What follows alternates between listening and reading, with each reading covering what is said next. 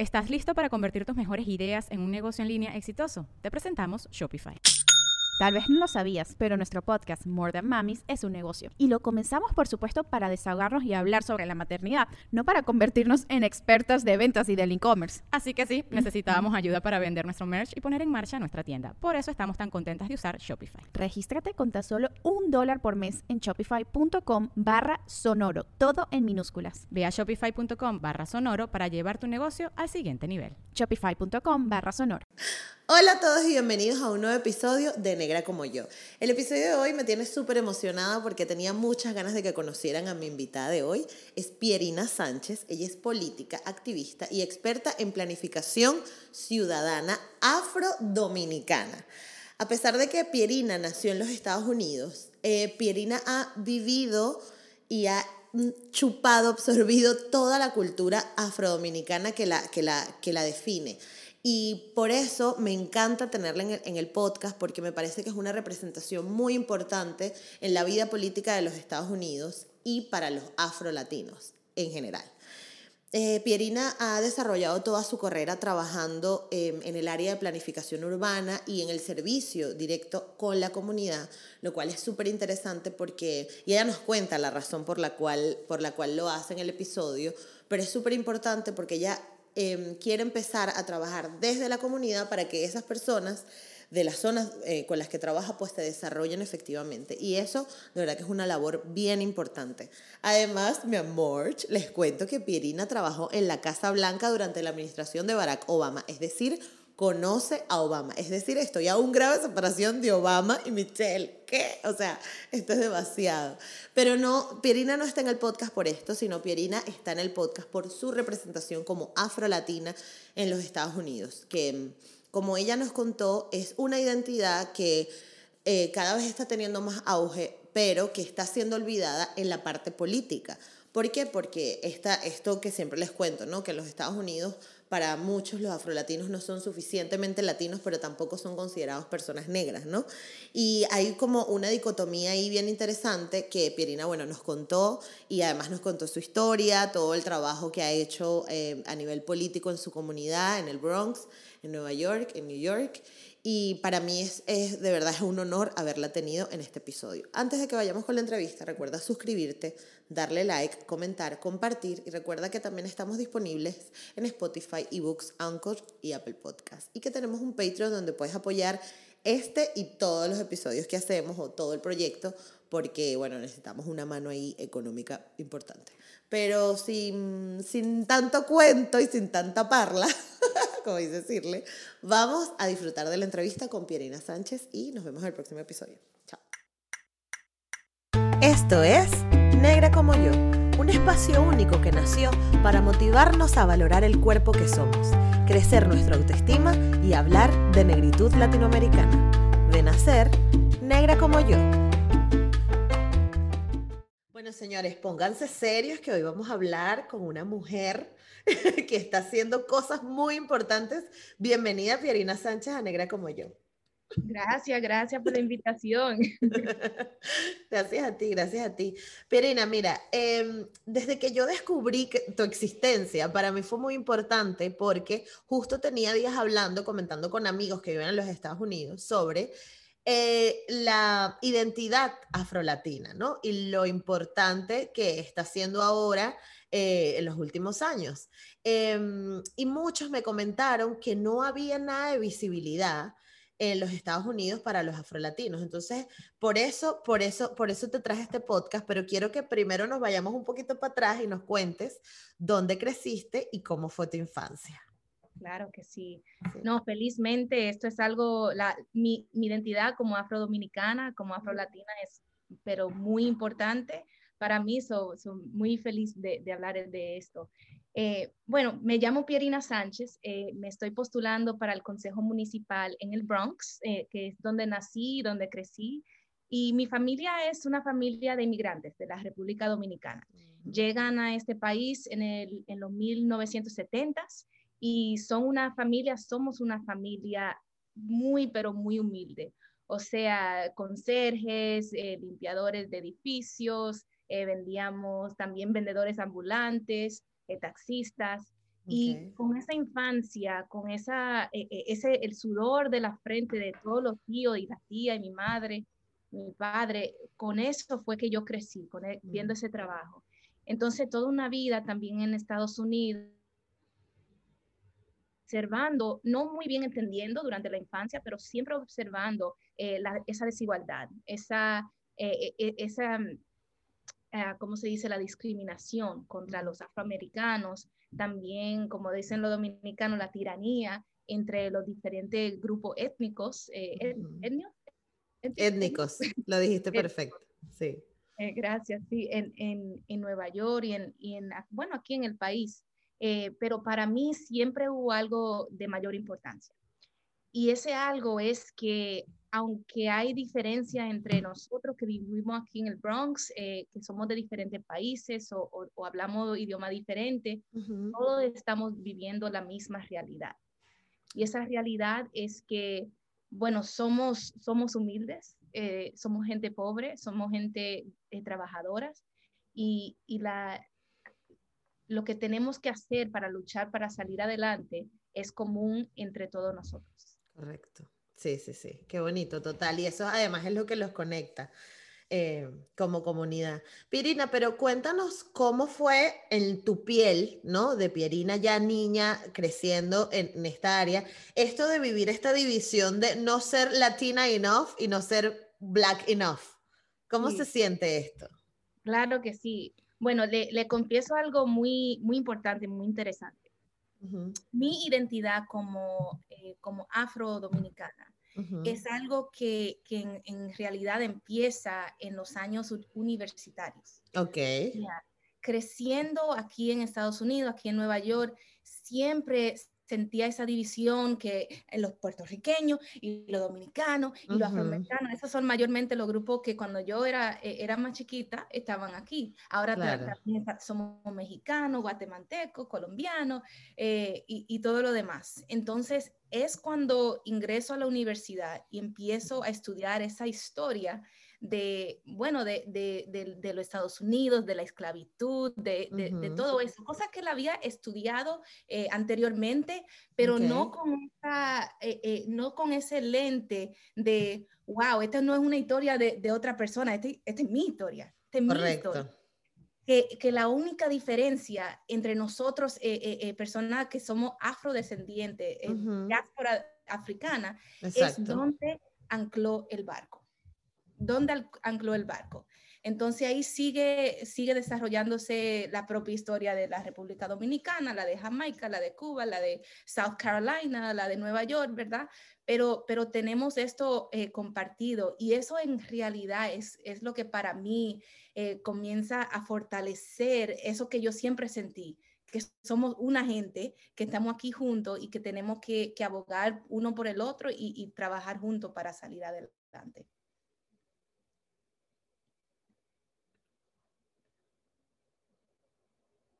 Ajá, ahora. ¿Sí? ¿Cómo fueron? Es que el micrófono tiene un drama con el cable. Este, ¿Cómo fueron esos años en la universidad para ti? Sí, eh, bueno, le confieso que fueron de shock, ¿verdad? So, le iba diciendo que eh, mi familia llega aquí, somos dominicanos, vivimos en un barrio, una parte del Bronx que, que es bien humilde. Entonces yo me beneficié durante el bachillerato, durante el mis estudios primarios, me beneficié de, programas que ayudan a los jóvenes para salir adelante. Y de esa forma yo pude ingresar a Harvard University con beca completa y luego eh, hice la maestría en Princeton también con beca completa. Y ese primer día nunca se me olvida que estaba yo con mi madre, mis hermanos, entrando a, Harvard University, que tiene unos portones bien grandes. Y yo miraba y yo, ¿quiénes son esta gente? no hablan como yo. hablan el mismo idioma, pero no, no, como que es diferente, ¿verdad? Y esa, esa comparación que uno siente de, wow, hay muchas personas que vienen de mucha riqueza, de muchos recursos, de, de muchas experiencias. Ay, sí, yo estudié en, en la China en, en, cuando tenía ocho años y, y a, mí eh, cogía clase de violín a, los, a los cinco años. cool.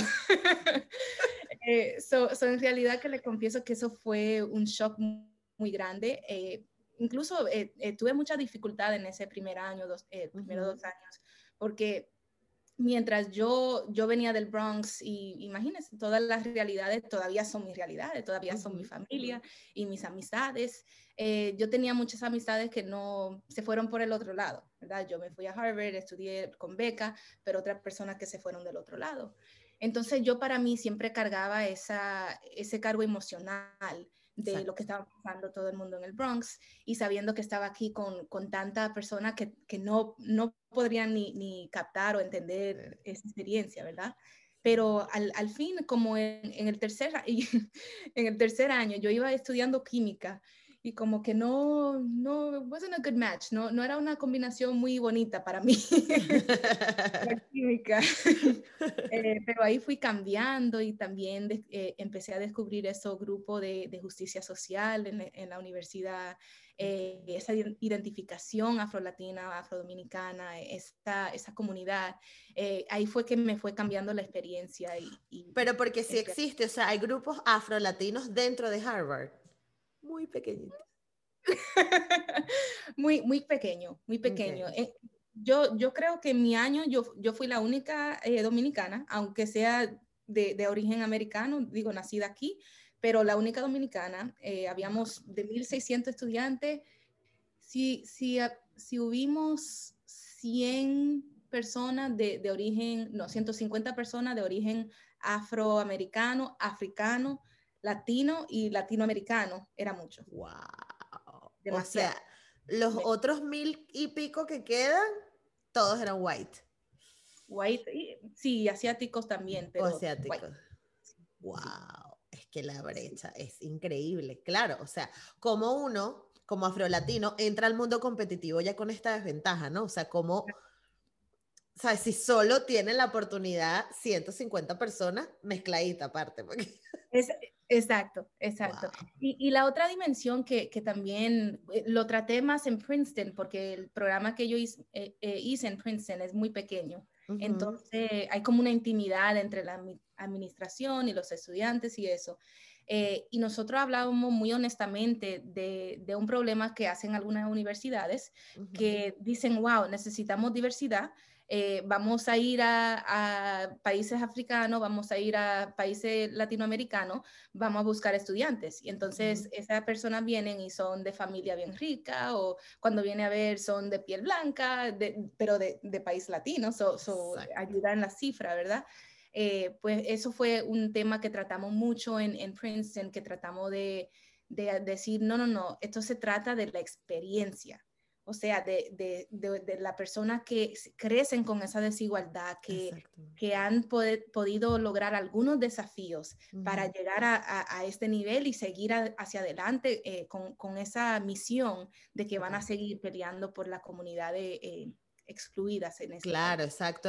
Claro, porque además lo ideal sería que luego de tener esa experiencia, estas universidades de tan alto reconocimiento puedas give back, ¿no? A tu, a tu, a tu comunidad, pero, pero en muchos casos no pasa, en muchos casos no pasan y, por ejemplo, yo lo he visto en, en Venezuela, en mi caso, que conozco de gente que se va, estudia fuera y obviamente hace vida fuera y más nunca vuelve a Venezuela, porque es que también es tan doloroso todo lo que vives allá que es como que y tienes que luchar contra un sistema mucho más grande que tú, que lo que puedas hacer tú una persona. Pero bueno, igual, sabes, un solo palo no hace montaña, ¿no? Como dicen. Y, y, es duro como que tener que construir uno solo todo un mensaje global eh, trayéndolo de fuera. Pero bueno, con todo y eso, hay muchísima gente que también ha estudiado en universidades grandes afuera y, y, han, y han logrado cosas increíbles, pero bueno, les cuesta el triple, ¿no?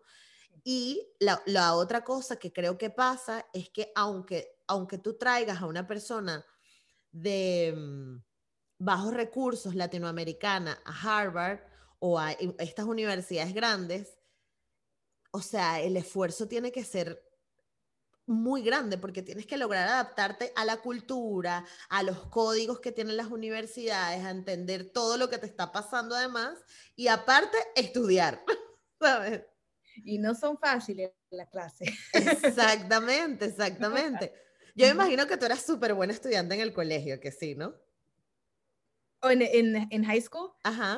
Sí, en la high sí, en la high sí, pero, pero bueno, le, le digo con, todo con decirle que aunque yo tenía eh, un averaje de 100, una, un averaje lo máximo en, en, el high school, cuando llegué a Harvard, B, C, o sea, estaba de, de promedio de, entre, entre el medio de la clase. Claro. So, ya llegando al cuarto año fui mejorando y mejorando, pero aquí ¿cómo le digo? Es, es como que hasta lo mejor que tenemos todavía es, no puede dejar entrar, pero no, no se compara a los recursos que vienen otra persona eh, teniendo.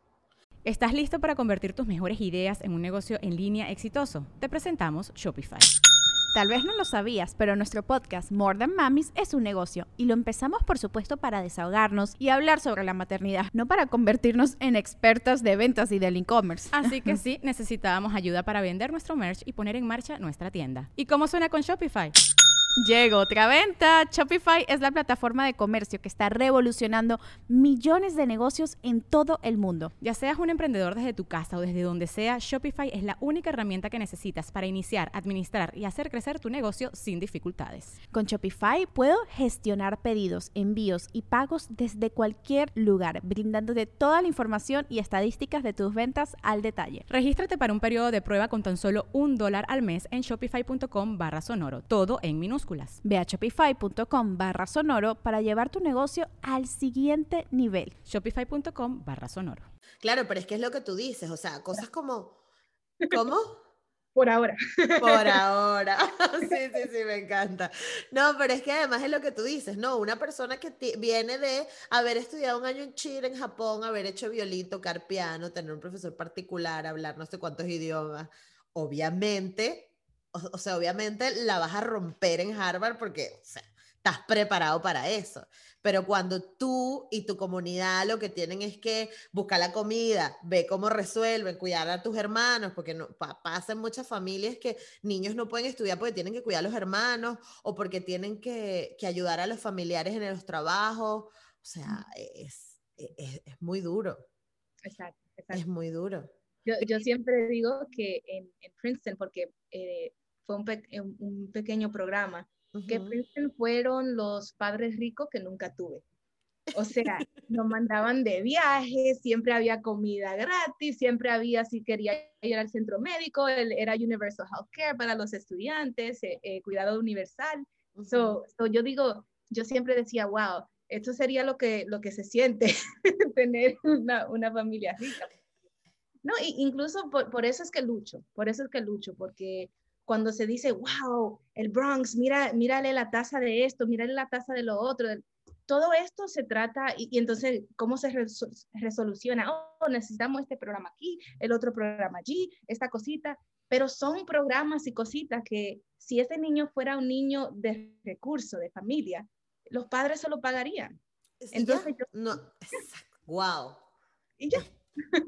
Es que, es que sí, es que, que Wow, es que, es que total. Bueno, pasa mucho con todo este fenómeno de las, este, de las fundaciones o de las ONG grandes que trabajan que sí, en países de África o en Latinoamérica, ¿no? Que vamos y dan dinero y dan dinero. No, pero es que no, ¿hasta cuándo? O sea, no es sostenible. Tienes que ayudar al país para que salga adelante.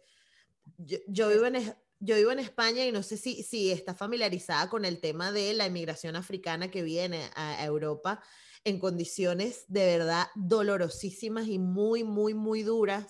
Y se tienen que enfrentar primero a un continente que no los quiere recibir, después que los odió, perdón por la palabrota, pero después que hizo todo lo que hizo Sí, no los quiere recibir, entonces, ajá, bueno, entonces ahora están aquí y los tratan como ciudadanos de segunda o de tercera clase, este, que, que aunque haya programas y la Cruz Roja le ponga ganas no sé qué, lo, ideal es que trabajen por cambiar la realidad de la gente en, en, África, en su país, para que esta gente no tenga que salir a buscar nada, ¿no? Sí, sí, no, exactamente. Es, y eso es lo que yo, lo que yo quisiera centrar. incluso en muchas de mis mejores amistades en, en Princeton, eh, no, no eran americanas, eran de la India, de una, mi mejor amiga de, del Perú, eh, y, tienen, eh, el enfoque de ellos es el desarrollo económico de, de los países, ¿verdad? De, de, sus países de donde vienen y también del, ¿cómo se dice? El sur global, del South, ¿verdad? Entonces, de eso se trata, no tan solo traer recursos y, no se apure que le vamos a hacer una carretera, ¿no? le vamos a hacer un aeropuerto, pero cómo capacitar a un, a un Estado, capacitar a, un país, a, la, persona para que ellos mismos puedan seguir adelante eh, fundando su propia organizaciones, su, su propio eh, desarrollo económico. Claro, y puedan además ser competitivos con el mundo afuera, que es una Shark Tank, ¿no? que es un Shark Tank. Perina, no, no, dime, dime. Sí, no, iba a decir que, que el Bronx en, en alguna forma a mí se me parece más a, a, esa, esa visión de capacitar a, la comunidad. Eso, por eso fuimos tan, tan amigas, porque, porque lo que yo quiero, la visión eh, que yo tengo para la comunidad y con la comunidad es como la que ellas tienen para sus países. Claro, qué cool, me encanta. Pierina, cuéntanos cómo llegas a la política. Porque no es algo que tú te despiertas y dices, ay, bueno, ya, mañana voy a hacer política, No, es una decisión fácil. Eh, yeah, ¿cuál fue la historia? Ajá, ¿dónde? Quiero llegar al punto donde dijiste, clic, quiero esto. La, chispa, sí. La chispa. Bueno, so, so bueno, eh, eh, como que toda la vida siempre, siempre experimenté esta diferencia, ¿verdad? La desigualdad, todo lo que se parece entre todas las comunidades, los diferentes grupos que tenemos diversos aquí en el Bronx.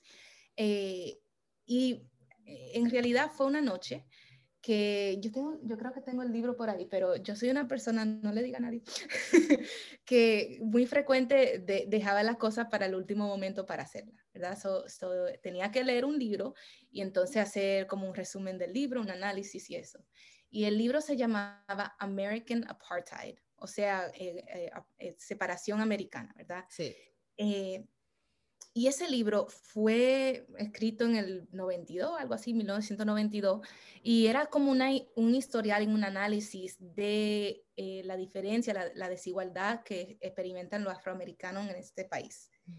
Y recuerdo que eran como las 3 de la mañana y, estaba leyendo la, la, historia de Chicago, la historia de Los Ángeles, la historia de Nueva York.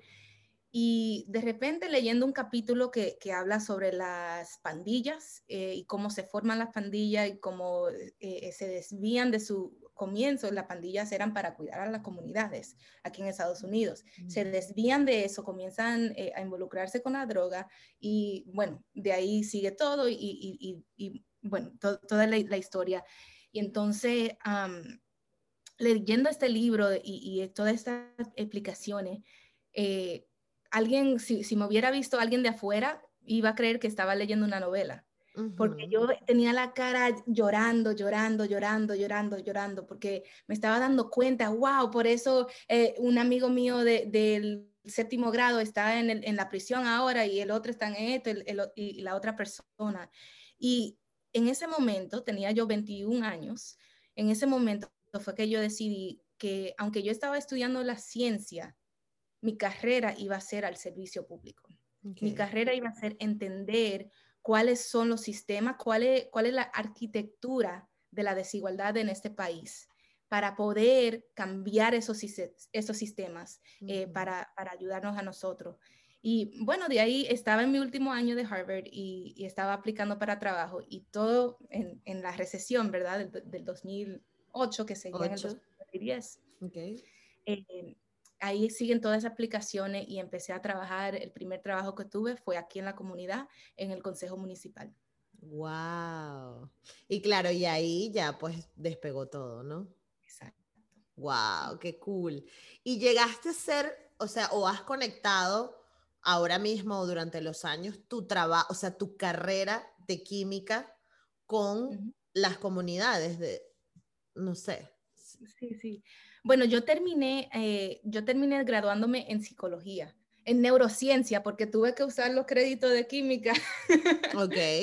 Sí, pero, pero eso de, de, la psicología, de, de, la salud mental, eso claro que sí, claro que sí. Mm. Y, y lo, que, lo que me ha quedado de la ciencia es un modo de pensar que es muy analítico, que es muy como cuantitativo, por eso, por eso a mí me gusta ver qué dicen las cifras ¿Qué dicen la, ¿Cuál es la tasa de esto y de lo otro? Ok, y, y, búscame a alguien real que esté pasando por eso, porque yo no siempre le creo a los números, son importantes, pero hay que tener...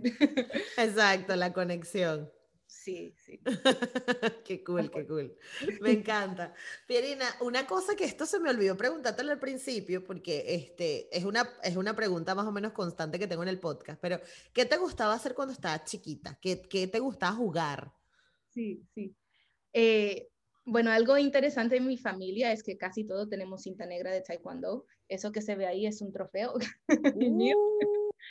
so, so, me, encanta, me, me, fascina las artes marciales y de ahí sigue, primero fueron para mí las artes marciales y después ahí se, siguió eh, que me compró una, un paquete de clase, mi hermano mayor, de clase de salsa. So, me fascina el baile, me fascina el baile. Sí. Ok. Entonces, lo que hacías era taekwondo y, y, y salsa. Y está bailando todo el día. Bueno, claro, y con la familia ya que podías armar las rumbas, pues Exacto, nosotros, eso era toda la semana, toda la semana nos reuníamos y baile, todo el mundo, y, y, yo incluso con dos y tres añitos, yo, eh, los adultos me decían, Pierina, pero vete para allá, estamos bailando los adultos. yo estaba la veiga y yo me paraba solita con mi veiga a bailar. claro, o sea, tienes que, tienes que buscar la manera, pero tú tienes que sacar ese sabor del cuerpo. Le ponía un, una, un smiley face de, de sonrisa a la veiga. Exacto, ya está. me encanta, me encanta. Bueno, este, qué cool, qué cool. ¿Y todavía tienes la oportunidad de bailar un poquito ahora con todo esto que tienes que hacer? Sí, no, mire, en, en este año, eh, bueno, en octubre, septiembre, octubre, por ahí, eh, en Estados Unidos se estaba realizando el censo. Y eh, gracias a Dios que ya ha cambiado, pero teníamos un presidente que no le interesaba contar a comunidades como la mía. Entonces yo dije, a mí me gusta bailar salsa. La comunidad también le gusta la salsa. Déjame enseñar clase de salsa y de esa forma como traer a la gente para que llenaran su censo con, con nosotros. Y así pudimos, pudimos contar como a mil personas más que no hubieran sido contadas en el censo. Claro, qué cool. ¿Y ya eso, los resultados de ese censo ya están? Eh, yo creo que va a tomar como un año o algo para hacer todas las tabulaciones. Eh. Ah, ok, claro, claro. ¿Y cómo crees, cómo crees tú que queden los números para la comunidad afro-latina? Hmm, interesante. So, bueno, primeramente, eh, tengo, que, tengo que ser realista que hasta en, el país del origen de nosotros, somos una comunidad que no siempre levantamos a la afroidentidad. Eh, entonces, aquí en la forma, que es algo que yo quiero cambiar y por eso siempre pongo primero afrodominicana. Y me pregunto, Irina, ¿por qué tú lo dices así? Let me explain. Siéntate un momentico. Vamos a sentar, ¿no? El merengue, ¿qué instrumento tiene? ¿Y de dónde vienen esas tamboras? Okay. Eh, pero eh, le, le, digo eso porque el censo americano le pregunta, ¿eres, ¿eres latino? Sí o no. Y entonces la próxima pregunta es, ¿cuál es su, su, su national origin, eh, origen nacional, verdad? Entonces, o origen étnico, perdón. Entonces ahí dice, dice afro, afrodescendiente, eh, blanco, indígena y asiático, algo, algo así, ¿verdad? Entonces son dos preguntas diferentes. Y lo que yo he observado personalmente, que le ponen, sí, yo soy hispano, y después le ponen que son blancos. O no le ponen, le ponen, alguna vez le ponen mixed, como que son más de una raza. So, no, no creo que el censo nos va a dar una, un estimado muy bueno para, para ver eso, aunque yo personalmente estoy interesada de ver cómo cambia del 2010 hasta ahora con todas las conversaciones de raza que, que, hay, que están pasando. Que, están pasando, total, totalmente. Sí, sí, además que es súper importante. Bueno, a mí, o sea, yo ahora haciendo el podcast es un vacilón, o sea, es súper cómico porque me la paso diciéndole a la gente, ese abuelito negro que, ay, el abuelito negro que tú quieres, eso ya te hace afrodescendiente. Así que bienvenido a la comunidad afro-latina, pasa adelante. Bienvenido. Aquí te recibimos. Porque sí, eh, o sea, en Venezuela cuesta mucho y sobre todo la experiencia para una mujer específicamente es completamente distinta porque los hombres o, las personas que se identifiquen como, como, como género masculino se raspan y no tiene más nada, pero las mujeres con el tema de alisarnos el pelo, de entender que, ajá, pero porque este pelo está así, pero porque me tengo que hacer esto, no me gusta y tal, bueno, o sea, ahí viene toda, todo, todo un cuento. Pero yo, yo quisiera saber cómo estás ahora, o sea, cuéntanos, imagínate como, como en Filadelfia, si fuera un niño de seis años, ¿cómo me explicarías tú las funciones que tú estás postulándote para cumplir? O sea, ¿cuáles son tus funciones? Sí, claro. Eh, bueno, eh, Jamiecito, eh, yo me estoy postulando para el Consejo Municipal eh, y le hago la siguiente analogía. analogía. Sí, analogía, analogía. Eh, el presidente, eh, en el, al nivel del gobierno federal, tenemos al presidente, tenemos al Congreso, que tiene el Senado y, la Cámara de Representantes, y tenemos las Cortes, ¿verdad? Es, la división de poderes al nivel federal. Eso se, repite en cada nivel eh, de gobierno en Estados Unidos. Son los 50 estados, cada uno tiene su gobernador y su legislatura estatal. Siempre un Senado y una casa, Cámara de Representantes. Entonces, eh, al nivel local, ¿verdad? Y Nueva York es una ciudad, eso tiene un alcalde y tiene el consejo municipal. nosotros somos mm. los legisladores de la ciudad que eh, somos los que aprobamos el presupuesto de la ciudad, que son 90 billones de dólares, va a bajar un poco, claro, con, con, la, con el COVID eh, y todo el desastre económico que, que, le sigue al COVID, pero como quiera que sea, ese presupuesto va a ser de 80 a 90 billones de dólares. Eh, entonces, ¿Qué hace con tanto dinero, Pirina? O sea, piénsalo. no, no le, cuento que no creo eh, que lo estamos usando de la mejor forma eh, para las cosas más importantes, eh, que para mí son aliviar esa desigualdad que tenemos en la ciudad y ayudar a las comunidades para salir adelante. Claro. pero, perdón. Entonces, nosotros somos los que aprobamos el presupuesto, lo negociamos con, con el alcalde y segundamente somos los que controlamos eh, lo que es permitido construir en esta ciudad. por ejemplo, en mm. Manhattan puede construya un edificio de, de, 200 niveles, está bien, pero aquí solamente casitas o allá es, ¿verdad? La, la, planificación urbana, es, eh, es, mi profesión, ¿verdad?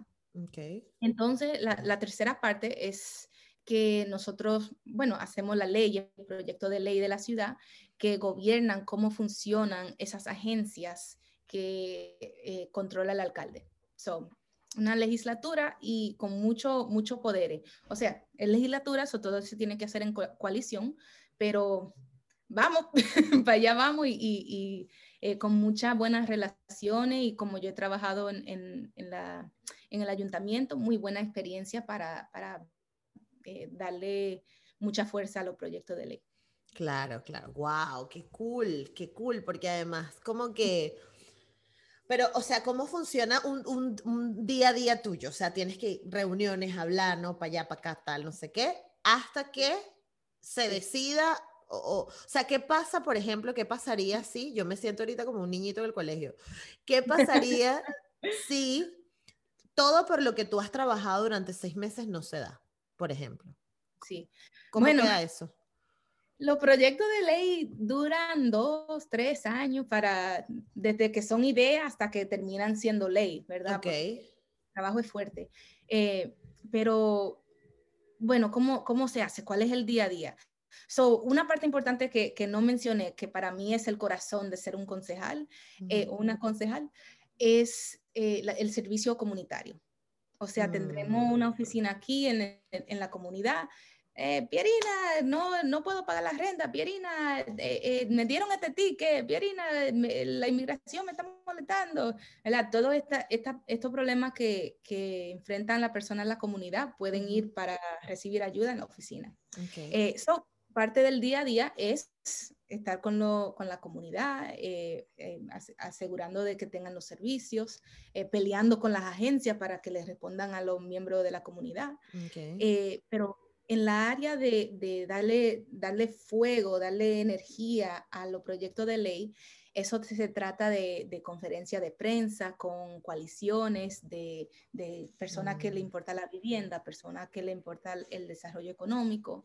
Eh, se, se, trata de, de muchas audiencias.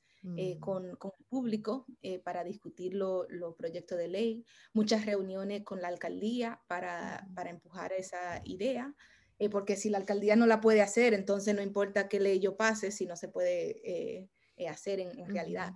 Eh, son muchas actividades, pero en el centro, en el corazón, para mí, anyway, para mí personalmente, está el servicio a la comunidad y la organización de la comunidad para que podamos, ser más resistentes. Claro, sí, sí, total. Además que como que es la base fundamental de todo lo que construye la, que va construyendo la ciudad, ¿no? De Nueva York. Exacto. ¿Y cómo te sientes? ¿Cómo te sientes tú como Pierina, Pierina la mujer ¿sabes? No, no la política. ¿Cómo te sientes tú con, todo esto que estás, que estás viviendo? Me siento increíblemente bendecida en, realidad porque hasta ahora eh, los miembros de mi familia están saludables durante esta pandemia tan difícil y, hasta ahora eh, todo va muy bien con la campaña que para mí es un sueño representar y trabajar con la comunidad. Eso tengo muchos años pensándolo como wow, las cosas que pudiéramos hacer en, un puesto así. Eso me siento muy contenta y muy bendecida con todo lo que está pasando. Qué cool, qué cool. Pero al mismo tiempo eres consciente de, o sea, obviamente tienes que ser consciente porque has trabajado, pero quiero decir, o sea, la, política también tiene como su lado, ¿no? Oscurillo, que no nos gusta. Este, y, y además, o sea, no podemos negar que eres mujer, que eres afrolatina, que, que tienes un background importante y que te vas a lanzar a un sitio donde hay un montón de gente que, ¿sabes? Se conoce como, o sea, la, la necesidad. Entonces, ¿cómo te preparas tú? ¿Qué tiene que hacer una mujer que quiera seguir tus pasos, por ejemplo? O sea, ¿cómo se tiene que preparar? Sí. Bueno, primeramente, eh, prepárese mentalmente para muchas humillaciones, para mucha, mucha falta de respeto que pasa. Incluso esta semana, en, no diré, bueno, si, si la encuentras, me encontró, pero hice, hice una entrevista donde me dijeron, pero tú eres niña, tú eres, tú eres una niña pequeña. Y yo, no, I'm not. Tengo mucha experiencia, no, no, lo soy, soy una profesional eh, con, con, un background que, que, me va a ayudar a hacer el trabajo mejor que cualquier otra persona eh, lo pudiera hacer en este distrito. Eh, pero prepárese, prepárese para mucha, mucha experiencia de, de, de esa forma. Pero siempre digo, lidera, lidera con el corazón, planifica con la cabeza y, siempre, siempre con, tu, comunidad en, el frente tuyo, que, eso te va, te va a llevar a, bueno, las mejores ideas y, los mejores triunfos en una carrera como esta. Correcto. Ay, qué bonita, Pierina, me encanta, me encanta. Ahora, ajá, si alguien escucha este podcast que esté pensando en votar, ¿qué es lo que tiene que hacer? O sea, ¿cómo funciona el sistema de votaciones? ¿Cuándo son todo esto? ¿O no puedes hablar de esto?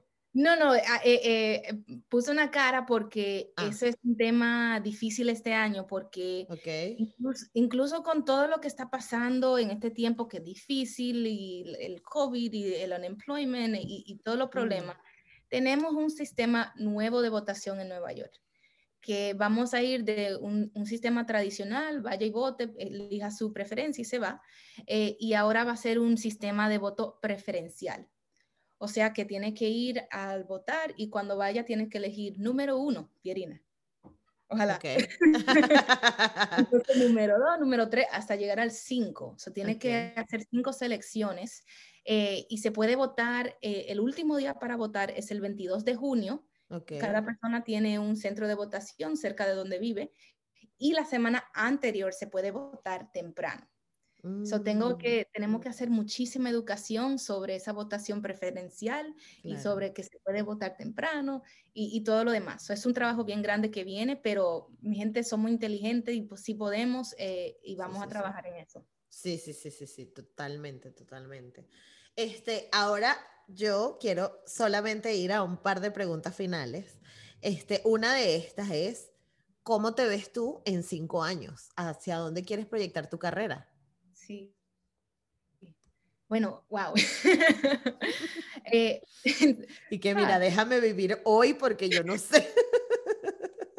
no, en, serio que sí, porque eh, es, es tan difícil la contienda de, de tanta barrera que hay para, para llegar. So, sí, primeramente llegar al, al Consejo Municipal, pero cuando lleguemos eh, en cinco años, voy a estar avanzando proyectos de ley que que sí van a hacer diferencia en la comunidad. Yo, yo quiero que más personas, por ejemplo, sean dueños de su apartamento, de su casa, porque aquí somos 96% arrendatarios. 96% arrendatarios, comparado con un 45% en la ciudad. So, tengo mucha idea de, de, programas y de proyectos que pueden hacer, eh, bueno, derrotar esa desigualdad que, que, experimentamos aquí. Entonces, cuando hablamos de cinco años, eh, me he reelegido porque son eh, ocho años que uno puede hacer y ojalá que tener un, buen liderazgo en el, en el Consejo Municipal, controlar en forma real ese presupuesto para poder canalizar las inversiones en nuestras comunidades. Qué cool, me encanta. Mira, ahora voy con cinco preguntas. Ok. ¿Sobre qué cosa cambiaste de opinión últimamente? Algo que venía, puede ser lo que sea. Puede ser, por ejemplo, y que, ay, es que no me gustaban las, las aceitunas y ahora sí, cualquier cosa. Wow, ok. um, ah, a ver, a ver. Bueno, decía, decía yo siempre que mirar televisión era eh, gastar tiempo. como ver programas, programas de, de, magia y películas y eso. Hay tanto que hacer para que... Ahora sí, ahora no, me, no termino un día sin ver mi programa de televisión, despegar la mente y relajarme. Muy importante. Muy bien, me gusta, me gusta eso. Una canción que te haga bailar inmediatamente, que tú así estés en un meeting en la Casa Blanca, a ti te ponen esa canción y tú haces y que, ay, no puedo bailar, o sea, tengo que bailar. Eh, tendría que ser una canción de bachata que se llama eh, Los Crespos Hechos. ok, la voy a buscar y la voy a poner aquí. sin control, sin control. Mira, ay, Pierina, tú conociste al señor Barack Obama. Sí. Cuéntame, yo quiero saber a qué huele Obama, cómo, o sea, cómo funciona esto, cómo es el tema con la seguridad, o sea, cómo es. Yo quiero saber algo, algo que me puedes decir. Oh my gosh, es una persona, o sea, la persona más profesional y como eh, con, con, un aire de, de, que te causa respeto, te causa que, wow, ok, está el presidente. okay, cuando, está en la presencia. Y, y para mí, eh, yo, yo estuve como, eh, como pas, eh, haciendo una pasantía en la Casa Blanca. Entonces hubo un día que nosotros no, nos tocó una reunión con él, él y él nos decía su historia, nosotros hicimos preguntas y eso y se notaba, aunque no mucho, se notaba que anterior y después él tenía una agenda muy llena de, temas muy serios. O sea, no, no sabíamos, no, no nos dijeron en ese entonces qué lo que pasaba, pero, pero se notaba que él como estaba relajando y bromeando con nosotros, pero como que tenía algo pendiente, como cuando la claro. Después de, de conocerlo ese día, eh, uno de, los de, de, los jefes de nosotros nos contó que él tenía, estaba bregando como con una situación de eh, national security, de seguridad nacional, eh, que tenía que tomar una decisión muy fuerte. y es, ese es como, wow, qué, qué, qué, talentoso y qué disciplina para poder separar, darle un momento a personas que están trabajando por ti y, te están contribuyendo a, a tu causa, pero después con, con eso tan fuerte en la mente. Una persona profesional. Mire, es que yo estoy aquí, estoy temblando y no es conmigo. Yo que, qué angustia, porque es que, o sea, si uno se pone, o sea, tú, bueno, tú tendrás más, muchas más, pero si yo estoy que, no sé, se me quedó la lavadora tres días con la ropa metida y estoy angustiada. Imagínate un tema de seguridad nacional que es como que, wow, qué locura. Y poder separar eso es que tienes que ser, tienes que ser un crack. Wow. Yo admiro muchísimo a Obama, me encanta. Sí.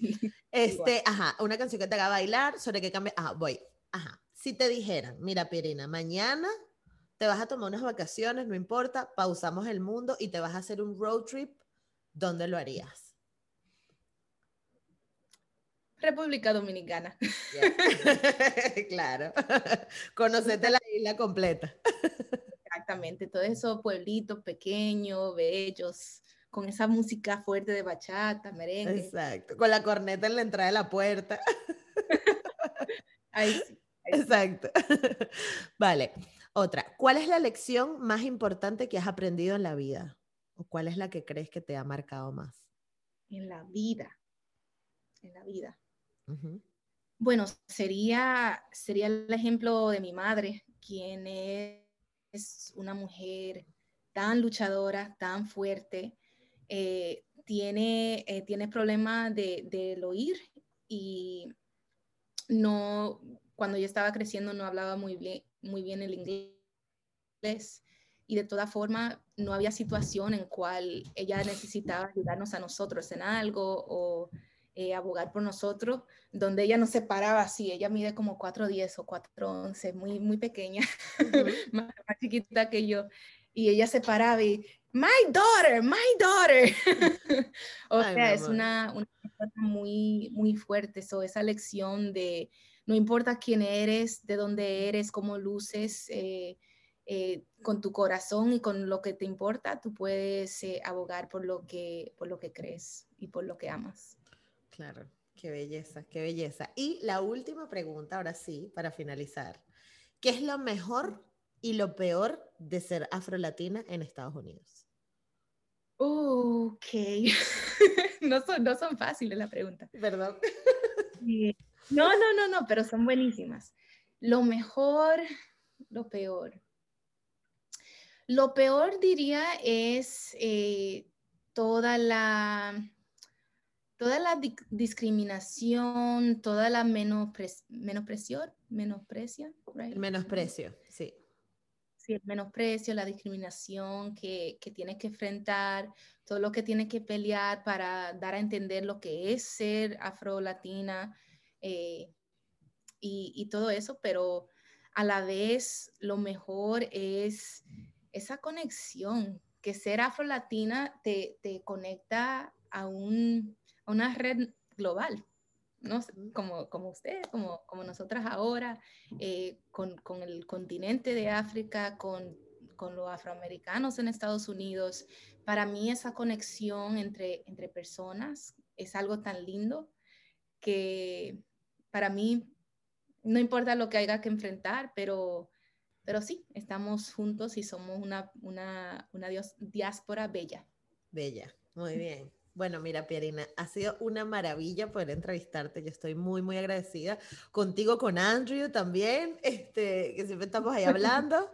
Eh, yo de verdad te deseo, exacto, te deseo todo el éxito del mundo todo el éxito del mundo, porque sé que pase lo que pasa en las elecciones, tú tienes un corazón increíble y donde te pares, o sea, vas a quedar bien.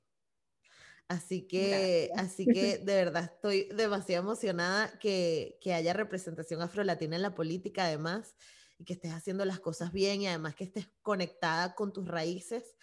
Em, porque no es muy común. Así que desde, desde Barcelona, por aquí, muchas gracias, mucho éxito y, y, nada, este, todo lo mejor del mundo. Gracias por estar aquí. No, gracias por la invitación y gracias por la oportunidad. Exacto. Nos vemos. Cuídate mucho.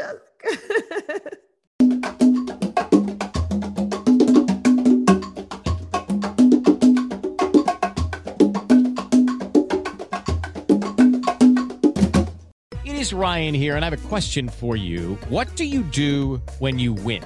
Like, are you a fist pumper? A woohooer, a hand clapper, a high fiver. I kind of like the high five, but if you want to hone in on those winning moves, check out Chumba Casino. At chumbacasino.com, choose from hundreds of social casino style games for your chance to redeem serious cash prizes. There are new game releases weekly, plus free daily bonuses. So don't wait. Start having the most fun ever at chumbacasino.com. No purchase necessary. Group. Void were prohibited by law. See terms and conditions. 18 plus.